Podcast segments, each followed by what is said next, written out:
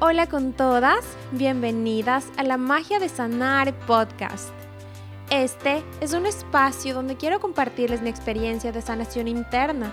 Lo que me inspiró a compartir todo este camino es ver cómo hay tantas mujeres creyendo que están solas, pensando que esto solo me pasa a mí, sintiéndose incomprendidas, culpables de no poder encontrar la solución perfecta, la solución final a sus problemas, esa píldora mágica para alcanzar el resultado tan deseado, sin darse cuenta que cualquier problema que repetimos en nuestra vida es solo un síntoma, es la puntita del iceberg, un lastimado en la piel, porque lo que hay ahí, adentro, va mucho más allá de lo que es visible para nuestros ojos.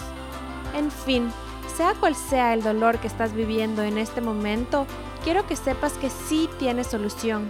Y lo mejor es que esa fórmula mágica que tanto buscas por ahí afuera está aquí, ahí adentro tuyo, adentro mío, adentro nuestro, adentro de cada una de nosotras. Aquí les compartiré mi cajita de herramientas con todos los recursos que he ido descubriendo a lo largo de este lindo proceso llamado sanación para que se atrevan a hacerlo, para que se atrevan a cambiar y a transformarse, y así se conviertan en mujeres súper poderosas, que brillen con luz propia y vivan cada día de su vida lleno de magia, con propósito, libres, felices, conectadas con su intuición y sobre todo íntegras y alineadas con su esencia. Me pueden encontrar en Instagram como Carla Melo C 333 y estaré súper gustosa de contestar cualquier duda que les surja y de compartirles mis herramientas mágicas para este lindo proceso. Bendiciones.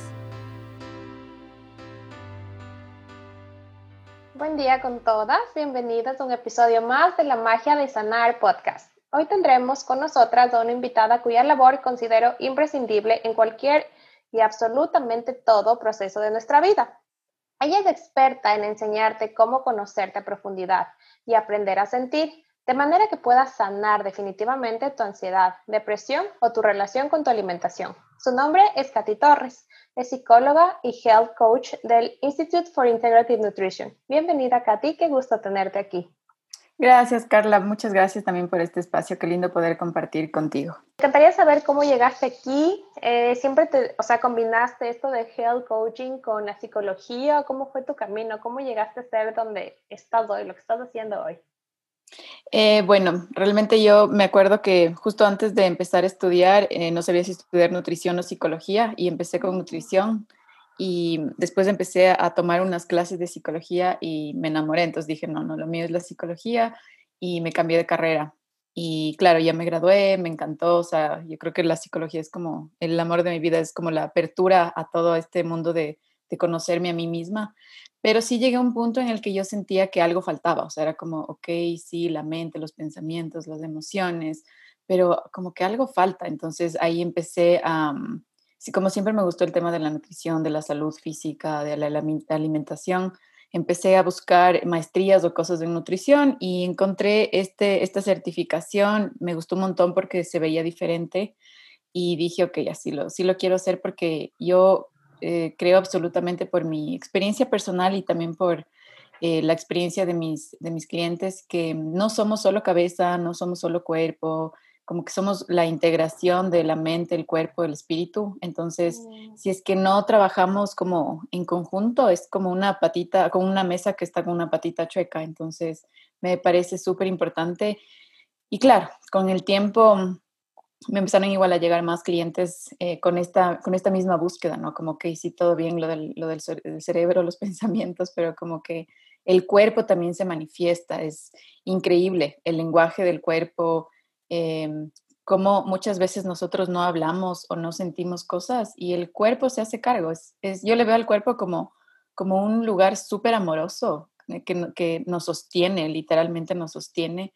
Y cuando nosotros no podemos hablar o sentir lo que está pasando, o no somos conscientes o no estamos preparados, es como que el cuerpo amorosamente se hace cargo y dice, ok, yo voy a sostener esta situación por ti hasta que tú estés listo.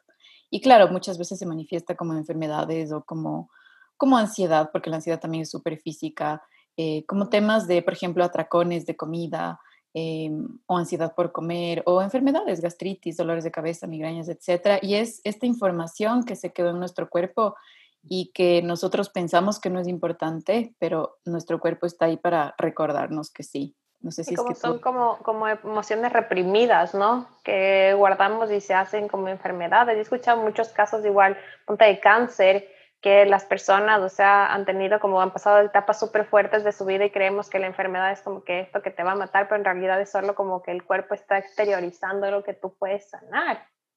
Totalmente. Justo ayer estaba en un curso de Ayurveda y decía eh, que la enfermedad es como la forma en la que nuestro cuerpo encontró de equilibrarse. O sea, la enfermedad es como una solución que nos da nuestro cuerpo a algo que no está como algo que no se está, no estamos sintiendo, que no estamos manifestando, que no estamos sacando.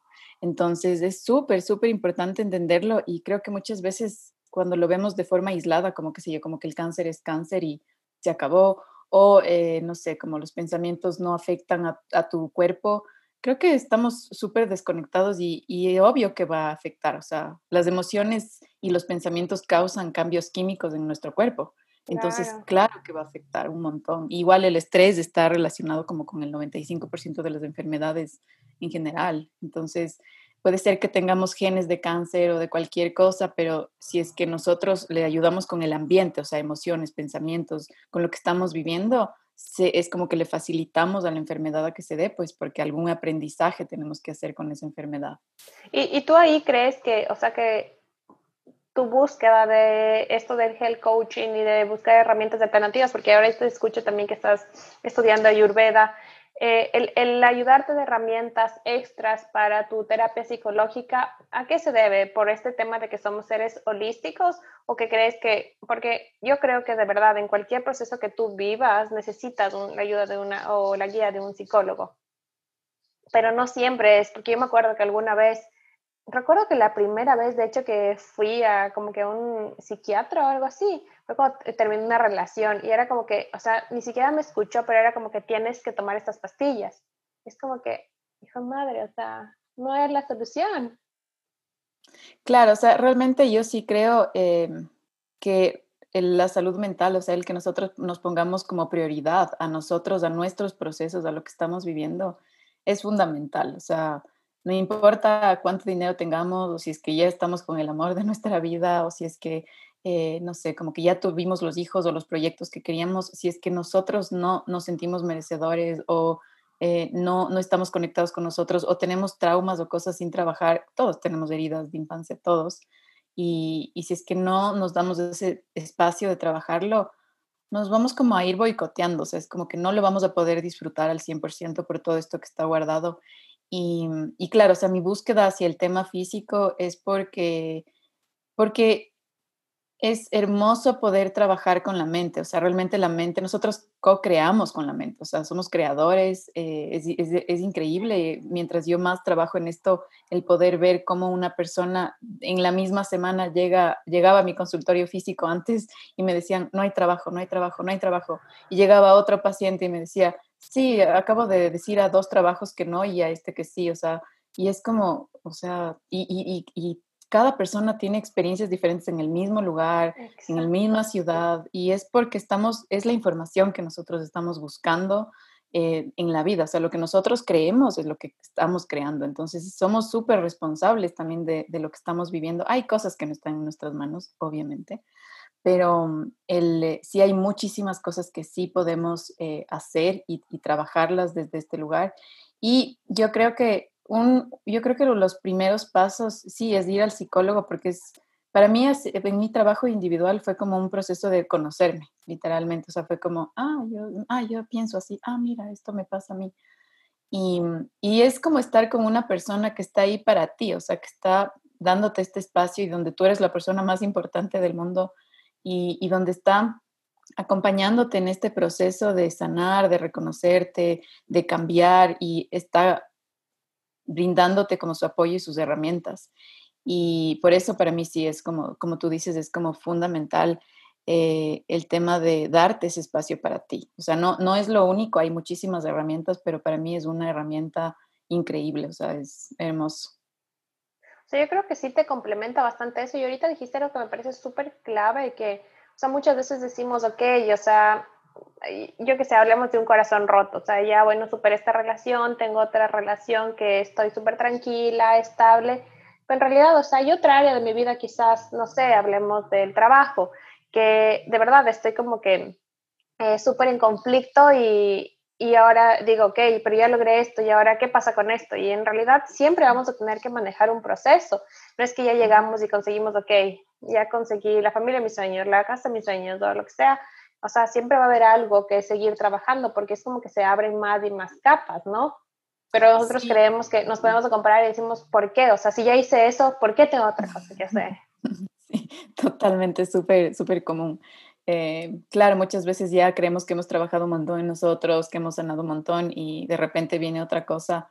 Y es porque ya estamos preparados para lo siguiente. O sea, desde este lugar que me cuentas, Carlita, yo creo que mm, la vida es como, eh, vinimos aquí a aprender. O sea, nunca dejamos de aprender. Cuando somos chiquitos estamos aprendiendo a comer, a caminar, a dormir, a hacer las cosas más básicas.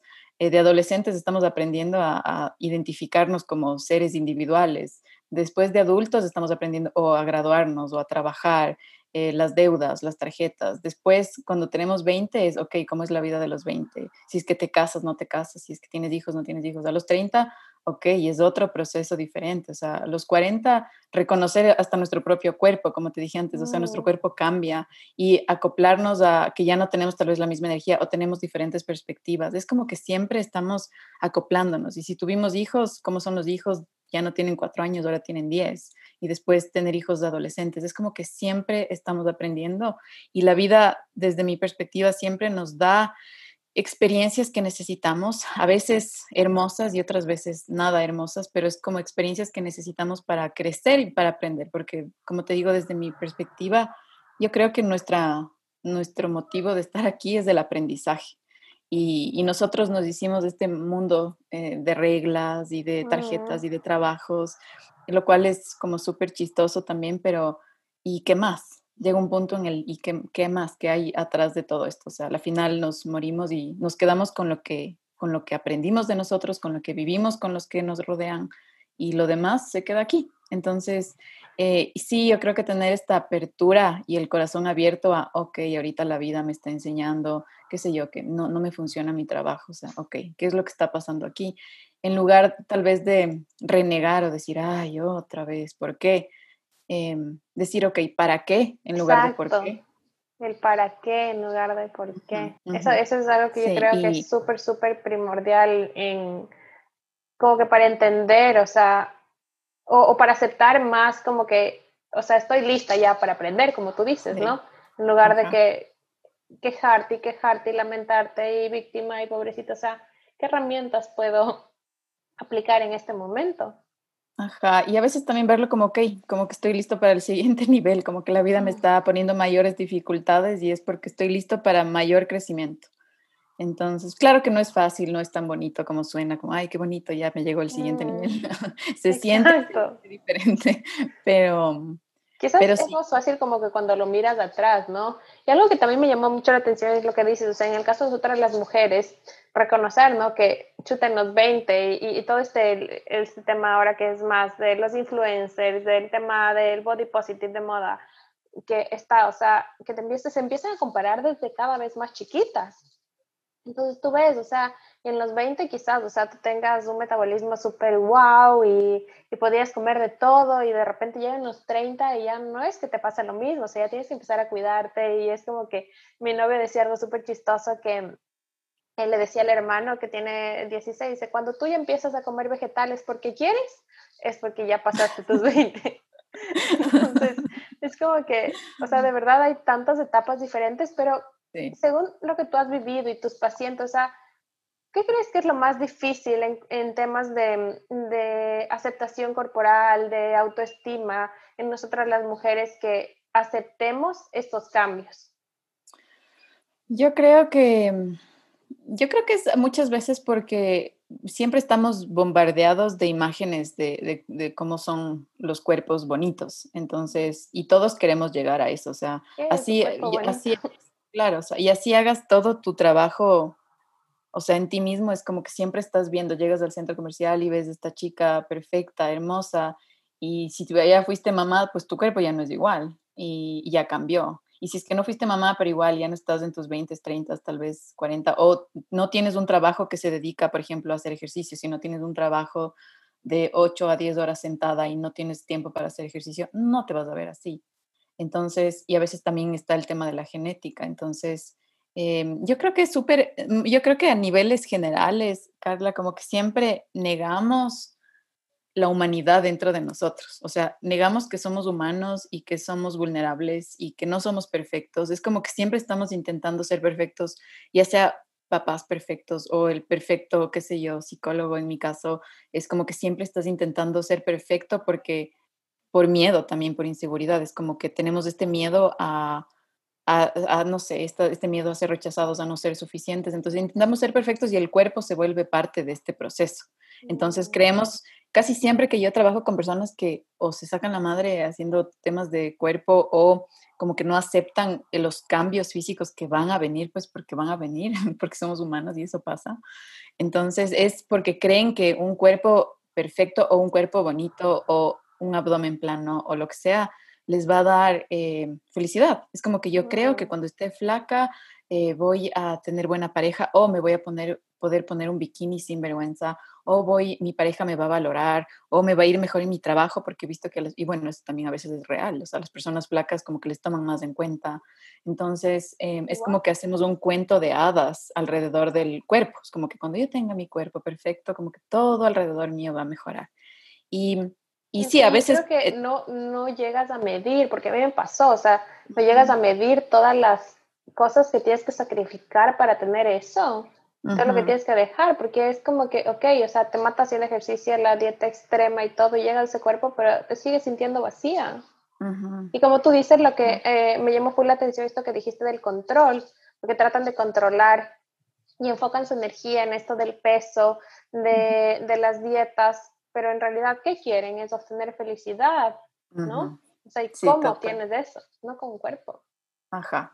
Pero claro, tenemos esta idea, o a veces igual creemos que la pareja nos va a dar la felicidad, o el mm. trabajo este nos va a dar la felicidad, o ganar 10 mil dólares al mes nos va a dar la felicidad. Y claro que ayuda, pero como, o sea, siempre todo está dentro, porque cuando yo he tenido pacientes, ¿no? Que vienen, cogen y dicen, ok, quiero bajar de peso, y empiezan un proceso, y cuando no lo hacen como de forma consciente, bajan de peso y después es, ok, sí, pero me quedé sin chichis, o me quedé flácido, o ahora bajé de peso, pero en este proceso terminé con mi pareja y, como que no, no me siento bien. Ahora tengo miedo de comer porque tengo miedo de volver a subir de peso. O sea, es como que ese malestar se movilizó, no se sanó, si es que no lo hacemos de forma consciente.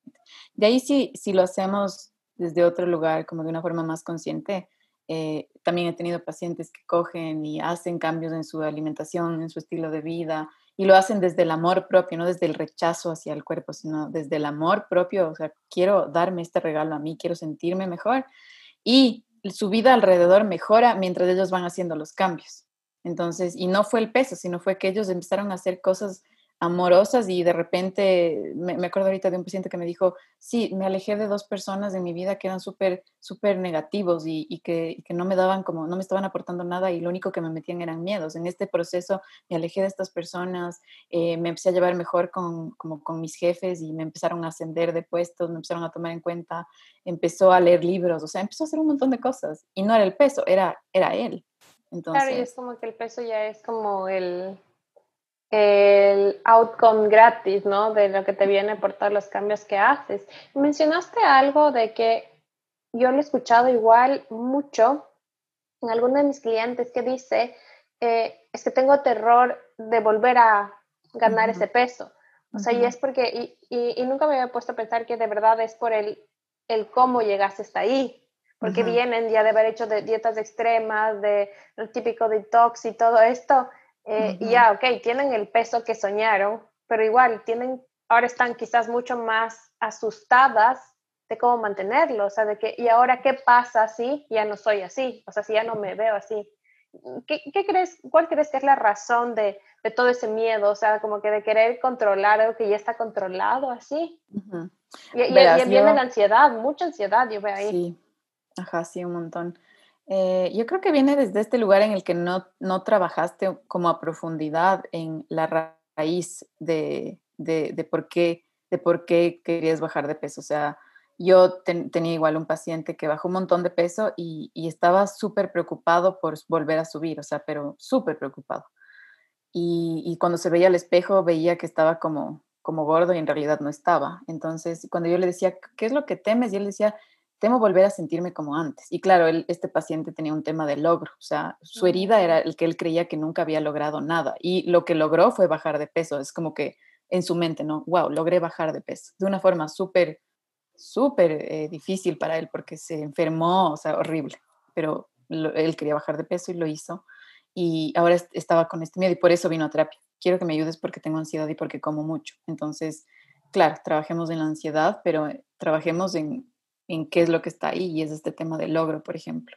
Em, tenemos miedo porque también creemos que nuestro cuerpo es el que nos va a dar todo, cuando en realidad somos nosotros. Y nos da miedo también aceptar nuestra humanidad, nuestra vulnerabilidad, que, que va a haber épocas, porque así es la vida. O sea, tal vez para ti es más fácil porque tú estás como enfocada y tú trabajas, Carlita, como en el tema de, de, health coaching, o sea, de, de ayudar a otras personas pero justamente en estos temas de salud, de ejercicio. Entonces, claro, es tu vida, es lo que tú haces, para esto vives, es lo que a ti te mueve pero hay otras personas que es la mayoría que tienen trabajos de 8 o 10 horas sentados enfrente de, de, una, de una pantalla. Entonces estas personas no tienen el tiempo, muchas veces no tienen la energía, a veces están trabajando en cosas que no aman, entonces no pueden hacer este, no pueden como dedicar tanto tiempo a la, qué sé yo, a ir y hacer ejercicio, a cocinar, eh, a hacer cosas así. Y, pero queremos vernos como, no sé, como Sasha Fitness. Tenía una paciente que, que, era mamá y me decía, me decía, es que, es que Sasha Fitness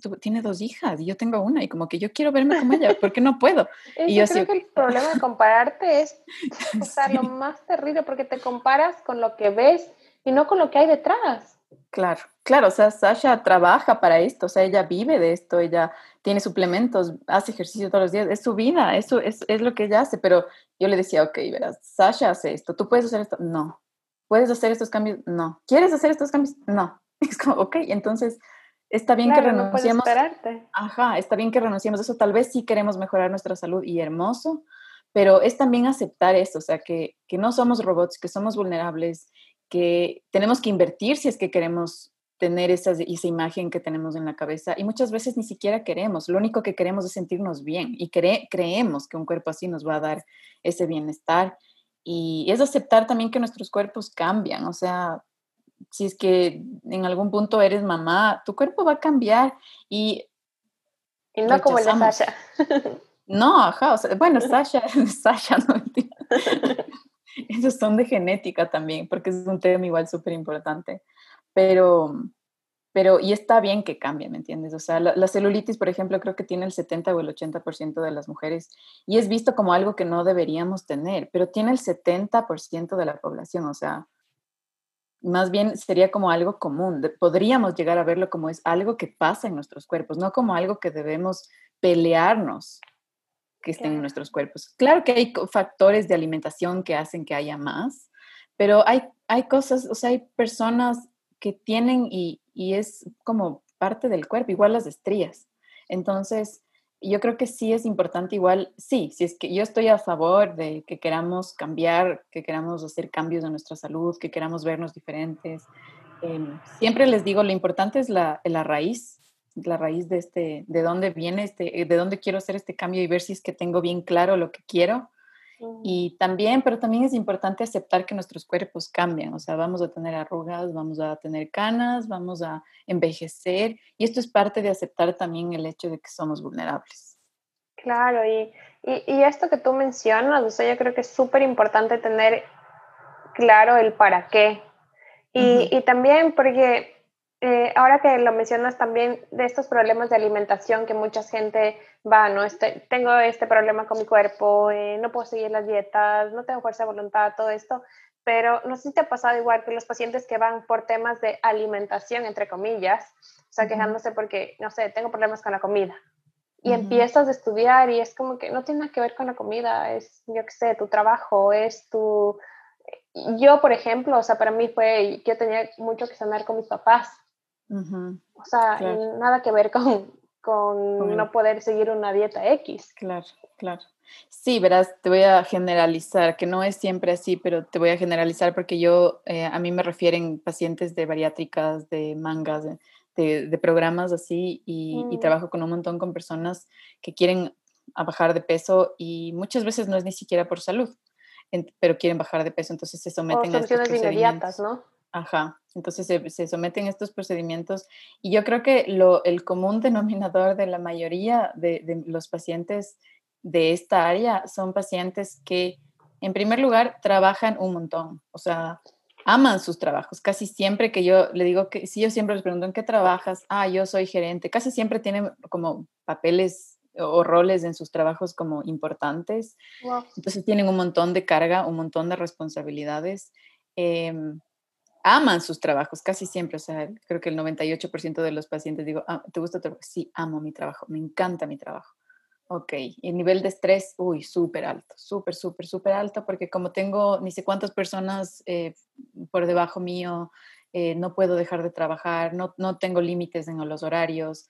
Eh, es como que, y les pregunto si es que hacen cosas de autocuidado por ellos, nada. O sea, ellos viven para el trabajo, para la familia, casi siempre están ponen a otros y a otras cosas por encima de uno mismo. Y no hablo de tema de gordura, sino cuando tenemos como que estos, como tú dijiste, desorden en la alimentación, mm. cuando tenemos atracones o cuando simplemente queremos, se acaba el día y es tan común en estos pacientes que se acaba el día y lo único que quieren es comer algo rico porque han pasado todo el día frente a la computadora súper estresados. Entonces, claro que la comida te va a ayudar. Ahí es como entender qué es lo que la comida te está dando que tú no te estás mm. dando. Claro. Entonces, claro, cuando hablamos, y es súper importante, he tenido igual un montón que me dicen, por ejemplo, no sé, no puedo dejar de comer arroz o no puedo dejar de comer pasteles o pan. Y cuando yo digo, ok, ¿qué, qué memoria tienes, qué sé yo, con el pan?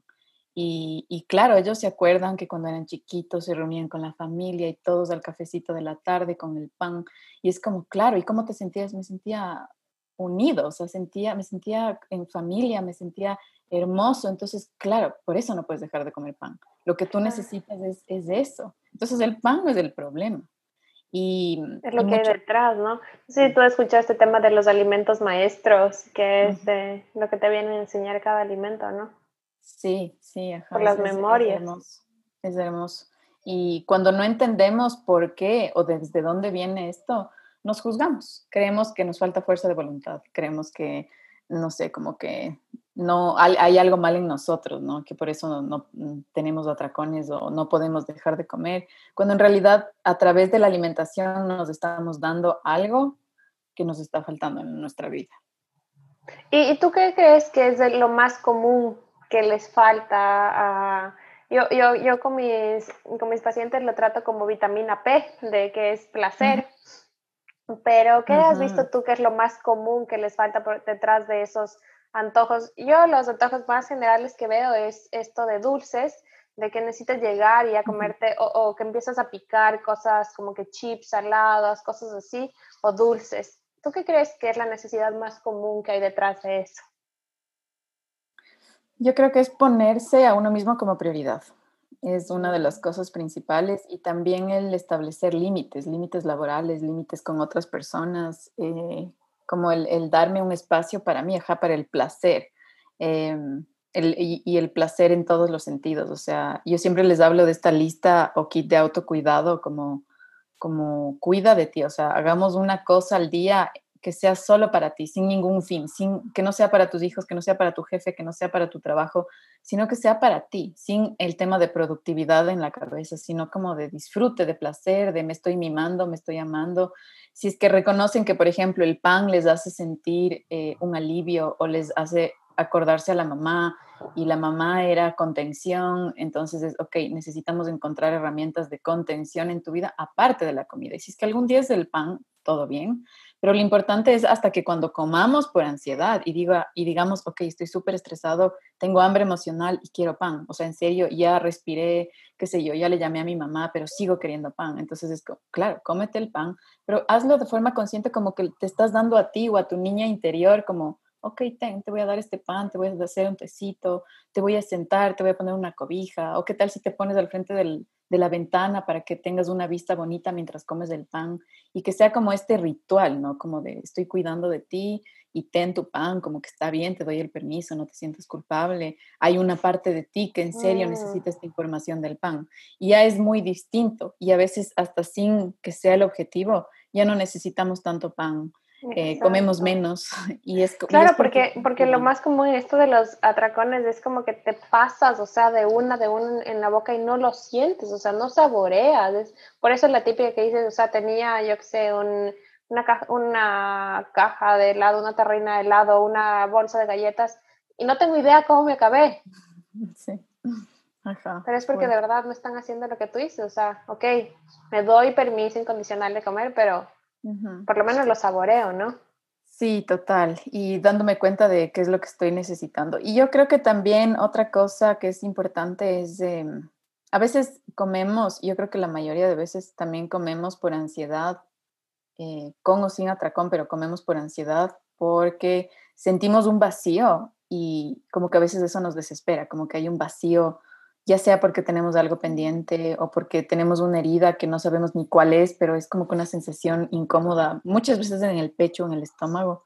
Y, y es como también aceptar que está bien que hay un vacío, es incómodo, es súper incómodo, pero está bien que hay un vacío, o sea, hay épocas en las que y momentos en los que vamos a sentir el vacío y si es que solo reconocemos y digo, ok, siento este vacío, o siento esta presión, o siento esta incomodidad en mi cuerpo y respiro. Eso yo también siempre les digo que hagan cuando tienen hambre emocional. Antes de comer, respira y siente lo que está ahí. O sea, no, no, no comas para evitar, o sea, come desde este lugar de, ok, quieres pan, te estoy dando el pan. Pero también antes siente esto que quieres evitar, o sea, dale un espacio a esta sensación, esta sensación incómoda. Entonces, claro que cada caso es diferente, pero es como en términos generales.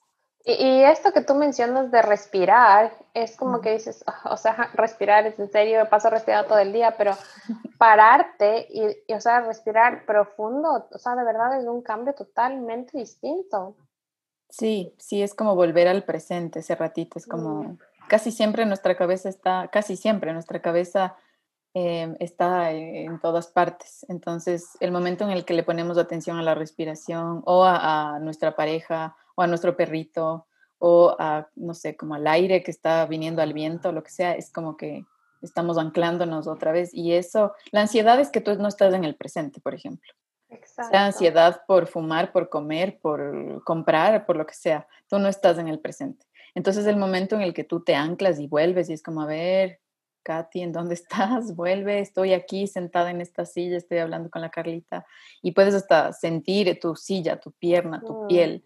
Es como, vuelve, aquí estoy. Y ahí la ansiedad es como, ok, es como que también se alivia. Entonces, respirar y el comer consciente que te digo es como eso, es como, a ver, ven, ok, vamos a comer, porque muchas veces igual comemos por ansiedad, pero como súper rápido y, y viendo tele o viendo redes sociales o qué sé yo, como mm, caminando. Entonces es como que ni siquiera estamos comiendo consciente esto que estamos comiendo por ansiedad.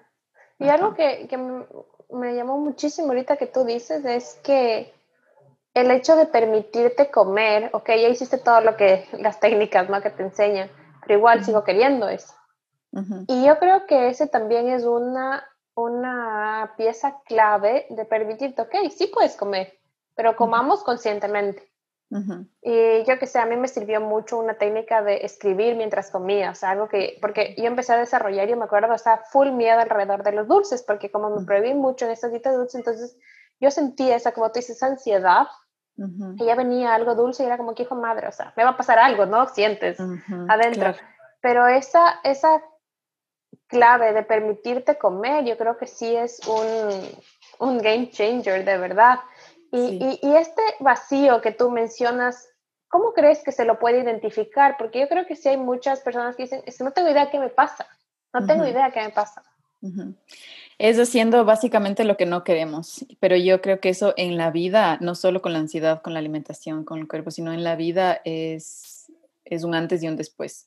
Es sentarte contigo y permitirte estar ahí contigo. O sea, por eso yo les digo a mis pacientes, ok, está bien si es que comes, no pasa nada. ahorita no vamos a, enfocarnos en no comer, sino vamos a enfocarnos en cuando yo ya reconozco que estoy con ansiedad por comer y que si yo me doy cuenta que estoy a punto de comer y digo, ah, ahorita estoy comiendo por ansiedad, me doy un momento, me pauso, es como que me siento conmigo y es como, ok, ¿qué es lo que estoy intentando evitar? ¿Qué es lo que estoy sintiendo? Física, ¿qué hay en mi cuerpo? O sea, ¿qué es lo que estoy intentando evitar? Porque la alimentación muchísimas veces usamos como un escape a algo que está pasando o un alivio. Entonces es como eh, conectarte con tu cuerpo y decir, ah, sí, siento algo en mi pecho, no sé qué es, pero siento algo en mi pecho y qué sé yo, no puedo respirar. O estaba pensando en o sea, pensamientos, emociones, sensaciones físicas, por ejemplo, es como podemos enfocarnos un poco en esto, en que está, ah, estaba pensando en que mi, mi ex nunca más me volvió a llamar, o estaba sintiendo eh, que, mm, no sé, me estaba sintiendo súper sola. Y, y, físicamente, ah, estoy sintiendo como que se me aplasta mi pancita o me duele el pecho o me siento súper inquieta. Entonces es como literalmente sentarte contigo un rato, eh, sin intentar cambiar lo que estás sintiendo. Es como, aquí estoy para ti. Es como si le estuvieras diciendo a tu pareja, a tu mejor amigo, que está en un colapso y, no sabes qué hacer. Entonces solo te sientas al lado y le dices, ok, aquí estoy. Es hacer eso contigo. Es como, ok, aquí estoy. Sin, y no respirar para que se vaya esta sensación, porque es, casi siempre es como, ok, estoy con ansiedad, voy a respirar para que se vaya. O voy a llamarle a mi novio. O voy a salir a correr. Y es como que estamos evitándonos. Y esta incomodidad que estamos sintiendo es una necesidad que estamos teniendo y esta incomodidad nos está hablando de esta necesidad. Muchas veces es nuestro niño interno, eh, a veces es una herida, es, es, algún trauma. Entonces lo importante es sentarte un ratito, así no sepas qué hacer, es como solo aquí estoy, estoy sintiendo. Y respiro, pero respiro como sosteniendo, como sosteniendo esta, este malestar, esta incomodidad. Me acompaño, me respeto, honro lo que estoy sintiendo, aunque no lo entienda. Y después de un ratito, siempre se va siempre. Tú no hiciste nada y esta incomodidad mejoró, se transformó o le bajó la intensidad. Y después es como, ok, quiero comer todavía. Y, muchas veces ya es como, no, ya no quiero comer. Y otras veces es sí, pero como un poquito menos porque, porque ya hice esto súper complicado que era estar ahí en este momento difícil conmigo. Yo creo que no es fácil atreverte a, hacer eso, ¿no? A, a, darte como que, ok, me quedo quieta y veo que es esto. No, para nada, para nada. O sea, de hecho, cuando yo trabajo con ansiedad con mis pacientes, les digo que esta es la herramienta maestra, porque en serio es la herramienta maestra, pero es como cuando ya me estoy sintiendo como más seguro conmigo. O sea, cuando yo ya me siento más segura conmigo, cuando ya trabajé un poco mis pensamientos, cuando ya estoy como con la, sintiéndome más segura en el ambiente, o sea, literal, mi relación conmigo está mejorando, me puedo sostener. Muchas veces antes de eso es complicado. Pero con la ansiedad y con la ansiedad por comer, hacer esto sí es un antes y un después. O sea, sí es como, ok, porque casi siempre evitamos la ansiedad. Es tan horrible sentir ansiedad que le tratamos de evitar pero el momento en el que ya le permitimos estar, la ansiedad es como un niño chiquito que nos está tocando el hombro, hola, hola, hola, hazme caso, hazme caso, hazme caso, y nosotros redes sociales, y nosotros trabajo, y nosotros no, voy a comer, no, voy a salir, no, mejor le voy a llamar a mi amigo, no, mejor voy a leer un libro, mejor no. Entonces, cuando ya coges y dices, ¿qué quieres? Como que, ¿qué pasa? Es como que el niño deja de hacerte así, y tal vez le veas y sea incómodo y sea doloroso, tal vez ni sepas qué es lo que estás viendo, pero el ese rato es como que se alivia un montón, porque ya no estamos corriéndonos, es como que ya le estamos aceptando y probablemente en un proceso de terapia con un psicólogo o tú mismo puedes empezar como a ir entendiendo qué es lo que necesita. Yo también siempre les digo que cuando tengan hambre emocional o ansiedad por comer, se pregunten qué es lo que necesito en realidad. O sea, ¿qué es lo que necesito? ¿Qué, qué, qué hay detrás de estas ganas de comer? O sea, si es que quiero, ok, voy a comer, pero, pero ¿qué más hay aquí? Y que mm. vean desde cosas tan simples como dormí bien, tomé, tomé agua, comí bien hoy, a cosas más profundas como ¿qué, qué, qué me está pasando adentro, qué necesito, necesito un abrazo, necesito salir con mis amigos, necesito bailar, necesito una cerveza, necesito ejercicio y, y, hacer este proceso que igual es sostenerte, estar ahí contigo, em, ayuda un montón. Y tú mencionaste ahorita que hoy ansiedad y ansiedad por la comida. ¿Hay diferentes tipos de ansiedad o, cuáles son los más comunes? ¿Cómo reconocer qué es ansiedad? Verás, la ansiedad es un mecanismo que tiene nuestro cuerpo cuando se siente en peligro. Entonces, eh, la ansiedad y el estrés suelen parecerse, suelen, suelen ser casi, vienen del mismo lugar. Eh, y la ansiedad, nosotros buscamos mecanismos de evitación de la ansiedad porque la ansiedad es horrible. Entonces buscamos mecanismos para evadir la ansiedad y muchas veces es la comida, otras veces son las compras, el sexo, las redes sociales, el salir todo el tiempo, el no querer nunca estar solo, por ejemplo, el siempre querer distraerte, todo lo que te sirva para distraerte, Netflix, series por 20 horas, es como que estás eh, huyendo de ti, es como que no quiero sentir esto, me voy. Y literal te vas. Entonces, eh, el tema, con el tema de la alimentación es un poco distinto en el sentido de que hay una ansiedad generada por la restricción alimentaria y hay ansiedad mm. Que usamos comida como forma de evitar, pero también hay ansiedad cuando nosotros no puedo comer pan, no puedo comer pan, no puedo comer pan. No pienses en el elefante rosado, no pienses en el elefante rosado. Claro, vas a pensar. Ajá, y estás evocando todo el día. Y ves a alguien que pasa con un pan y es, ay, pero yo no puedo comer pan. Entonces, eh, el tema de la ansiedad por comida viene desde estos lugares. O sea, cuando hay restricción, ah, mm, tenemos una mala relación con la comida y vamos a estar eh, teniendo ansiedad porque no podemos comer. Y también a mm. veces usamos la comida, como te dije antes, como una forma de distracción. Y, y, y, ahí que tú mencionas que hay estos diferentes tipos como que de distraernos, eso quiere decir que la ansiedad no siempre se va a sentir igual, como este vacío o algo, porque Quizás yo digo, ok, es que a mí me encanta hacer shopping, entonces me voy a ir de shopping. Me siento mal y me voy a ir de shopping, pero es porque me sentía mal o, o me quiero distraer o es como que me gusta pasar. Yo tengo una frase de una de mis mejores amigas que dice, ella dice que vivo a tope. Es como que siempre vive haciendo algo, ¿no? Entonces, no sé, o sea, ¿cómo tú identificas, ok, esto puede ser ansiedad, que no me puedo quedar quieta? ¿Cómo identificas cuando, si es que al no hacer esta actividad que quieres hacer, te causa ansiedad? Es como que me voy a hacer compras. Pero mm. ¿qué tal si es que no me voy? Y es, no, no, no, de ley tengo que ir.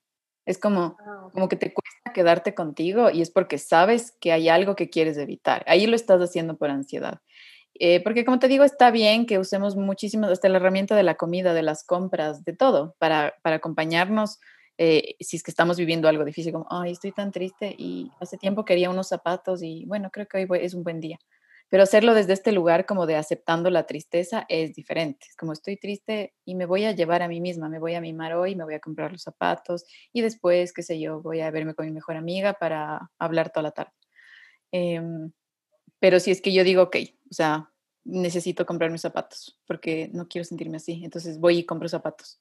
Y después... sigue sintiendo así. Ajá, y es como, ¿y ahora qué hago? Y, ni, siquiera te sigues sintiendo así, sino que te sientes con ansiedad y tristeza, porque como estás intentando evitar la tristeza, mm. eh, es como que no estás siendo congruente contigo y el hecho de querer evitar lo que sientes te causa ansiedad. Ok, ¿y ahora qué más hago? Le voy a llamar a tal persona. ¿Y qué tal si mejor hago esto? No, mejor voy a ver esta serie que no he visto en años. Y vas un capítulo tras otro, tras otro, tras otro.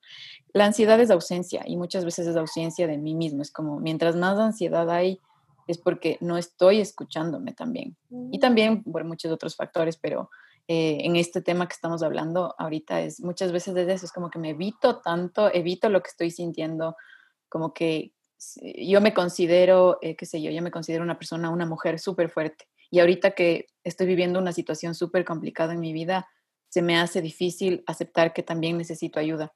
Entonces, ¿qué hago? Intento seguir siendo fuerte. ¿Y qué hago? Voy, trabajo y salgo de compras y, hablo con mis amigos y me voy de fiesta. Pero no es honesto con lo que estás viviendo ahorita. sí, es que todo está bien. Ajá. Pero, pero también somos vulnerables. O sea, de hecho, ser vulnerable es ser fuerte. O sea, es como que sí, em, eres feliz. Yo he tenido muchas pacientes que me dicen, pero es que yo soy súper feliz, no puedo estar con depresión y es como que sí, eres súper feliz, pero ahorita estás atravesando una experiencia de depresión. No significa que eres depresivo, significa que estás atravesando esta experiencia mm. y significa que también tienes tristeza y que siempre tuviste tristeza y que esta y que porque tú te identificabas como ser una persona feliz y no aceptabas la tristeza, ahorita estás con depresión. Mm. Entonces es como ir a aceptar los matices de grises, no los extremos, ¿no? Aceptar que somos humanos, como te dije antes, yo creo que en serio uno de los mayores problemas es que no nos gusta ser humanos, queremos ser perfectos y queremos ser robots y queremos que todo sea perfecto y que todo salga bien y la vida no es así, o sea, no funciona. Y en el caso que tú, que tú dices esto de que la ansiedad viene por restricción, ¿no? Y lo que mencionamos antes, que igual hay muchas personas que ya se han sometido a procesos eh, cirugías extremas, ¿no? Que yo que sé, temas de lipo, cirugías bariátricas y demás. Y también otras que han pasado por dietas estrictas y la ansiedad viene de esta restricción, de que, hijo de madre, o sea, ¿qué pasa si vuelvo a pasar lo de antes? O sea, ¿cómo manejas de eso? ¿Cómo manejas como que, ok, ahora ya estoy como que sanada, pero, o sea, ya logré lo que quería, pero ¿cómo me mantengo? ¿Qué, qué, qué herramientas tengo como para esto de construir algo que me dure para siempre? O sea, que me permita eh, aceptar mis procesos. Claro. Depende de cada persona, pero sí es importante, por ejemplo, ir sanar la relación con la comida. O sea, si es que yo creo, si es que yo ya no estoy pensando, no puedo comer pan, no puedo comer pan y puedo comer pan, entonces es como ya no, ya no, ya no viene esta ansiedad como, por ejemplo, si es que yo estoy en dieta restrictiva y compran pizza en mi casa, que es típico, ¿no? Como que uno haciendo dieta y la familia en fiesta y compran pizza. Entonces, si tú estás, oh no, no puedo comer pizza, no puedo comer pizza, pero quiero tanto comer pizza y te, y te genera esta, esta como, esta guerra interna. Ciclos de pensamientos. Ajá, y después coges y dices, ok, voy a comer pizza hoy y mañana tomo agua todo el día. Y te comes ocho pedazos de pizza.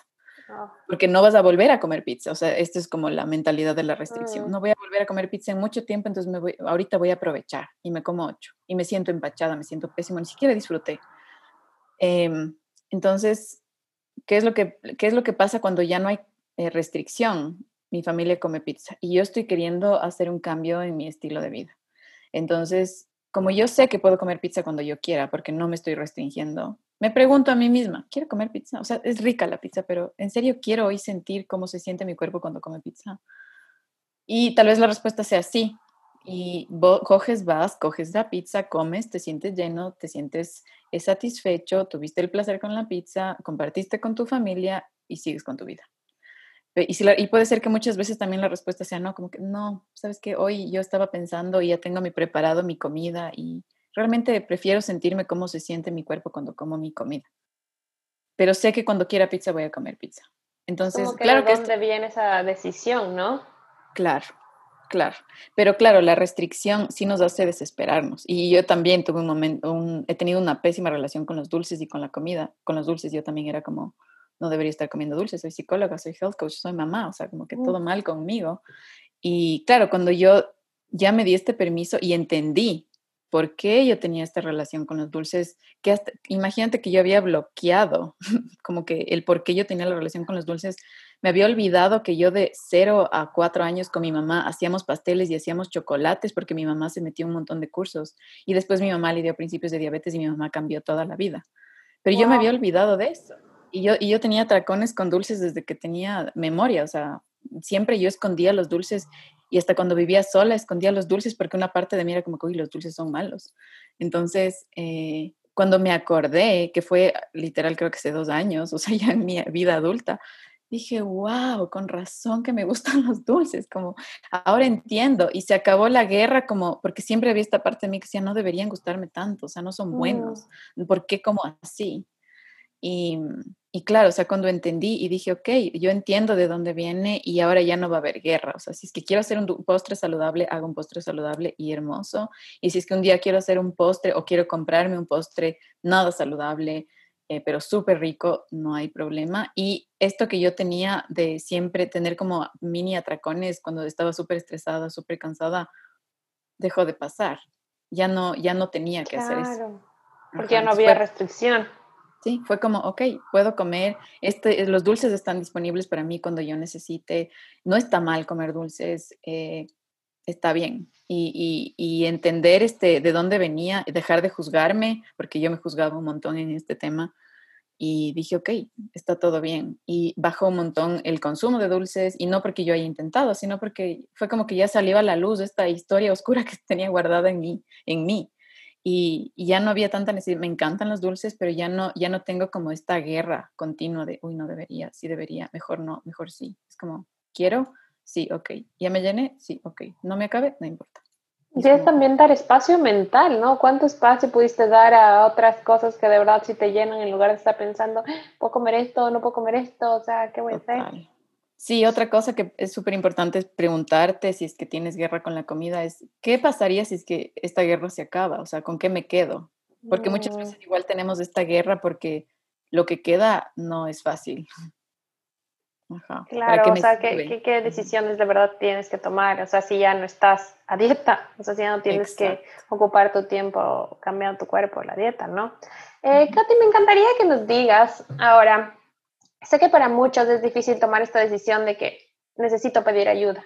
Nos da vergüenza, porque yo me acuerdo, o sea, me acuerdo que mi papá nos decía de chiquitos, no es que yo no voy a ir al psicólogo porque mis papás tuvieron problemas entre ellos, o sea, de relación y era como que mi mami siempre ha sido como que pro psicólogo y así, pero mi papá era no, o sea, los psicólogos son para locos, o sea, yo no estoy loco. Y yo me acuerdo clarísimo, o sea, pero, o sea, por suerte yo sí he ido más como que del lado de mi mamá, o sea, más en pro de la salud mental y todo eso, pero sé que para muchos es difícil.